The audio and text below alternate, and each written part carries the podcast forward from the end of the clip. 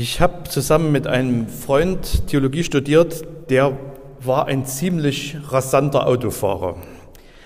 Und der sagte immer, ich kann mir keinen Fisch ans Auto kleben und auch keinen anderen frommen Aufkleber, weil was sollen die Leute denken über Christen, wenn ich so fahre, wie ich fahre.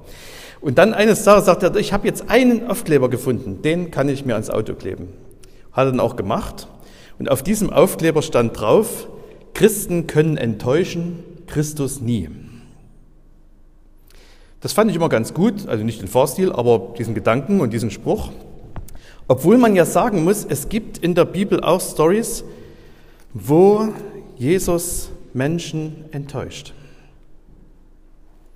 Ich lese aus dem Markus-Evangelium Kapitel 10. Als Jesus weitergehen wollte, kam ein Mann zu ihm gelaufen, warf sich vor ihm auf die Knie und fragte, Guter Lehrer, was muss ich tun, um das ewige Leben zu bekommen? Besser geht's ja eigentlich nicht. Da kommt einer von sich aus und stellt die richtige Frage. Dem ist klar, der Zeitraum zwischen Geburtsurkunde und Totenschein kann nicht das ganze Leben sein. Es muss mehr geben. Er hat durchschaut, die Entscheidung dafür fällt in diesem Leben, nicht erst nach dem Tod. Und was ich hier, was ich jetzt in meinem Leben tue, muss etwas sein, das vor Gottes Urteil bestehen kann. Und er hat kapiert, es geht um mich. Er fragt, was muss ich tun? Nicht das berühmte, was müsste man tun? Jesus antwortete, warum nennst du mich gut? Nur einer ist gut, Gott. Und seine Gebote kennst du doch. Du sollst nicht morden, nicht die Ehe brechen, nicht stehlen, nichts Unwahres über deinen Mitmenschen sagen, niemand berauben, ehre deinen Vater und deine Mutter. Lehrer, erwiderte der Mann, diese Gebote habe ich von Jugend an alle befolgt. Dieser Mann stellt nicht nur die richtige Frage, er ist auch noch fromm. Wenn so einer bei uns aufkreuzen würde, dann würde ich mal vermuten, wir rollen ihm den roten Teppich aus, der ist bei uns ja immer schon ausgerollt, und wir würden ihn sofort vormerken für die nächste Kirchenvorstandswahl und wir würden ihn in irgendeinem Arbeitsbereich gerne als Mitarbeiter einsetzen. Die Begeisterung von Jesus ist ein bisschen gedämpfter. Sie haben das vielleicht gemerkt an dieser doch recht kühlen und sachlichen Reaktion. Und überhaupt, was ist denn das für eine Antwort? Also Jesus erinnert ihn an die Gebote, das heißt, er sagt ihm nichts, was der Mann nicht schon wusste, denn das wäre auch genau die Antwort eines anderen jüdischen Rabbis gewesen, wenn man ihn fragt, was man tun muss, um das ewige Leben zu bekommen. Und es fällt auf, dass Jesus nur Gebote der sogenannten zweiten Tafel zitiert. Wir wissen ja, gedanklich werden die Gebote immer in zwei Gebotstafeln, haben das ja bildlich vor Augen, eine Etage unter mir, da steht Mose mit den beiden Gesetzestafeln und man sagt immer, die erste Tafel, das sind die Gebote, die den Anspruch Gottes auf unser Leben regeln und auf der zweiten Tafel, da steht das, was das zwischenmenschliche Leben berührt. Und Jesus zitiert nur von der zweiten Tafel, also ist nicht morden, nicht die Ehe brechen, Ehre Vater und Mutter.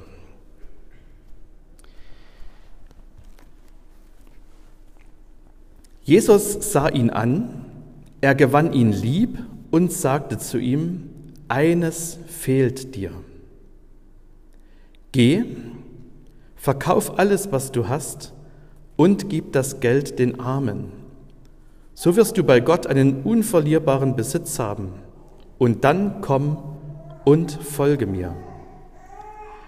Der Mann war enttäuscht über das, was Jesus ihm sagte und ging traurig weg, denn er hatte großen Grundbesitz. Jesus gewinnt ihn lieb. Er hält ihn nicht für einen eingebildeten, selbstgerechten Frommen. Er gewinnt ihn lieb und legt ihm die Hürde so hoch, dass er daran scheitert. Wie passt das zusammen? Der Mann war enttäuscht über das, was Jesus sagte. Enttäuscht sein kann man ja im Grunde nur, wenn man sich vorher getäuscht hat. Der Mann wird von Jesus enttäuscht, weil er sich in einer grundlegenden Frage getäuscht hatte. Was muss ich tun, um das ewige Leben zu bekommen? Was muss ich tun? Dahinter steht ein bestimmtes Denken. Ich muss etwas tun, um das ewige Leben zu bekommen. Ich kann etwas tun, um das ewige Leben zu bekommen. Und wenn ich weiß, was ich tun muss, dann habe ich es sozusagen in der Tasche. Ich leiste etwas und als Gegenleistung bekomme ich ewiges Leben.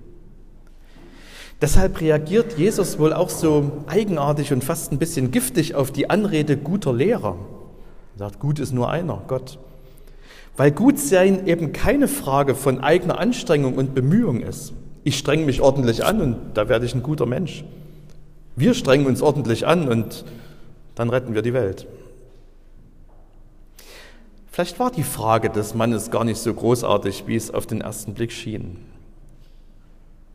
Jesus antwortet ihm jedenfalls, verkauf alles, was du hast und gib das Geld den Armen.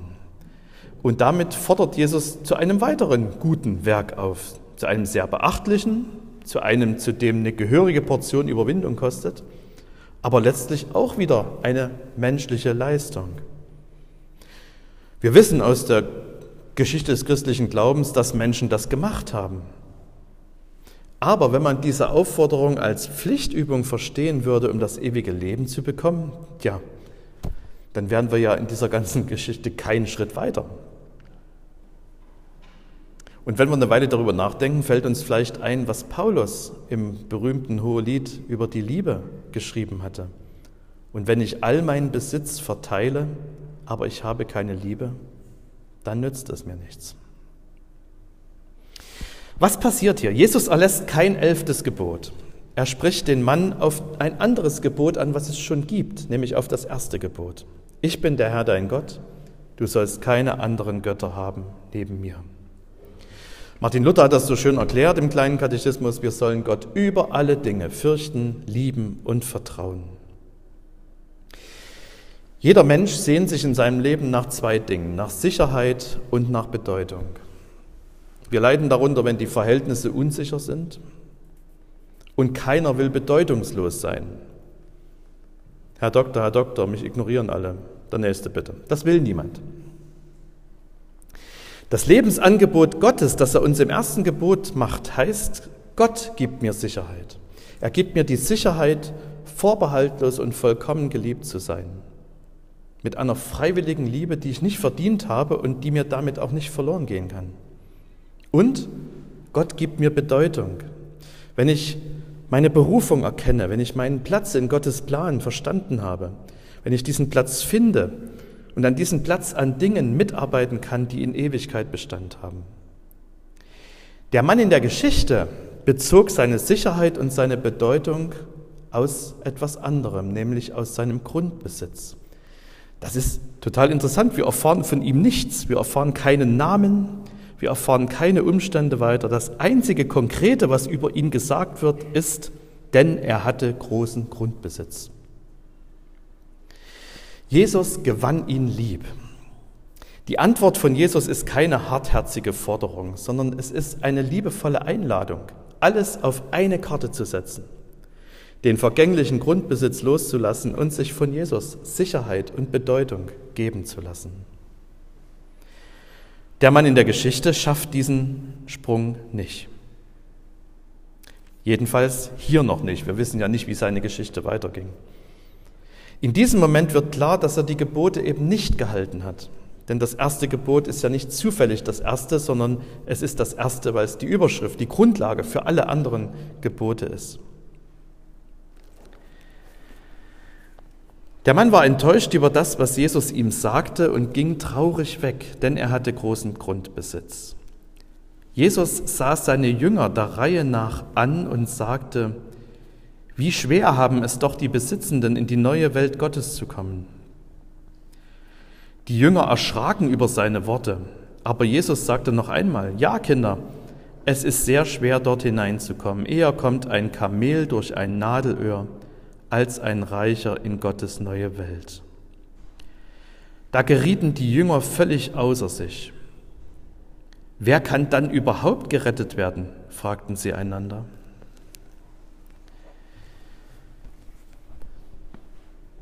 Dieses Entsetzen, der Jünger, dieses, sie erschraken, sie gerieten völlig außer sich, das finde ich ziemlich bewegend, weil ich mich frage, warum eigentlich? Ich meine, sie hatten ja genau das getan, was der Mann noch nicht geschafft hatte. Sie hatten ja alles stehen und liegen lassen und waren Jesus gefolgt. Komm, folge mir nach. Wahrscheinlich haben sie an dieser Stelle etwas über sich verstanden. Sie haben verstanden, ja, an dieser Stelle, da haben wir loslassen können, aber an vielen anderen Stellen können wir es wahrscheinlich genauso wenig wie der Mann, der traurig weggegangen ist. Bei mir hieße es vielleicht anders. Er ging traurig weg, denn er liebte seine Bequemlichkeit. Er ging traurig weg, denn er wollte nicht zugeben, dass er sich geirrte, dass er Unrecht hatte. Er ging traurig weg, denn er wollte seine Unabhängigkeit nicht aufs Spiel setzen. Er ging traurig weg, denn er meinte, er müsse auf andere Menschen Rücksicht nehmen. Ich glaube, wenn Jesus uns auf den schwachen Punkt in unserem Leben anspricht, dann geht es uns ganz ähnlich. Dann sehen wir ähnlich traurig an, aus wie der Mann, mit dem diese Geschichte begann. In die Betroffenheit seiner Jünger und hoffentlich auch in unsere Betroffenheit hinein sagt Jesus dann einen erlösenden Satz. Jesus sah sie an und sagte, wenn es auf die Menschen ankommt, ist es unmöglich, aber nicht, wenn es auf Gott ankommt. Für Gott ist alles möglich. Was muss ich tun, um das ewige Leben zu bekommen? Ich muss, ich kann nur eins tun, mich auf Gott verlassen, mich ihm anvertrauen, es ihm überlassen, mir Sicherheit und Bedeutung zu geben. Für mich ist es unmöglich, mir durch bestimmte gute Taten das ewige Leben zu erarbeiten. Für Gott ist nichts unmöglich. Wer von seiner Liebe getroffen wird, der kann sogar loslassen, was ihm wertvoll erscheint. Ich habe in einem der Bücher von Adrian Plus mal einen kleinen Gedankengang gelesen, der mir nachgeht und mit dem ich diesen Gedanken gerne abschließen möchte. Adrian Plus schreibt, es gibt viele bunte und wunderbare Formen des Reichtums und sie befinden sich immer genau dort, wo unser Herz ist. Meine Angst war und ist, dass Gott mich ständig auffordert, das wegzugeben oder zumindest loszulassen, was mir am wertvollsten ist. Das, wodurch ich mich sicher und gut fühle. Solange dieses etwas nicht Jesus ist, wird es von mir verlangt werden und ich wäre ein Narr, es nicht herzugeben. Aber Angst habe ich doch. In Australien habe ich eine Geschichte gehört, die mir geholfen hat. Ein junges, geistig behindertes Mädchen namens Minnie saß mit einer Mitarbeiterin der Einrichtung, in der sie lebte, in der Kirche. Die Zeit war gekommen, dass der Kollektenteller herumgereicht wurde. Minnie hatte ihr eigenes Portemonnaie mit ihrem eigenen Geld darin, aber sie war sich nicht sicher, wie viel sie geben sollte. Sie beugte sich zu ihrer Helferin hinüber und flüsterte, was glaubst du, wie viel ich hineinlegen soll? Das ist eine Sache zwischen dir und Gott, Minnie, antwortete die Frau. Das musst du entscheiden. Minnie öffnete ihr Portemonnaie. Es befanden sich nur zwei Münzen darin. Die eine war ein 50-Cent-Stück, eine große Münze. Die andere war ein 2-Dollar-Stück, im Vergleich zu der anderen Münze winzig, aber viermal so viel wert. Diese kleinere Münze nahm Minnie heraus und umklammerte sie mit der Faust ganz fest, während sie mit geschlossenen Augen betete. Und ihr Gebet muss wohl beantwortet worden sein. Sie öffnete die Augen, steckte das 2-Dollar-Stück zurück in ihr Portemonnaie, zog die 50-Cent-Münze heraus und hielt sie ihrer Helferin vors Gesicht. Nein, sagte sie mit leuchtenden Augen, die große für Jesus. Und Adrian Blass schreibt dann, was dieses nette kleine Gleichnis besagt, ist, dass wir, wenn wir das hergeben, was uns am allerwertvollsten erscheint, vielleicht durch Gottes Gnade etwas behalten dürfen, was immer schon unendlich viel wertvoller war, als wir je wussten und uns vorgestellt haben. Und der Friede Gottes, der höher ist als alle Vernunft, wird eure Herzen und Sinne in Christus Jesus bewahren.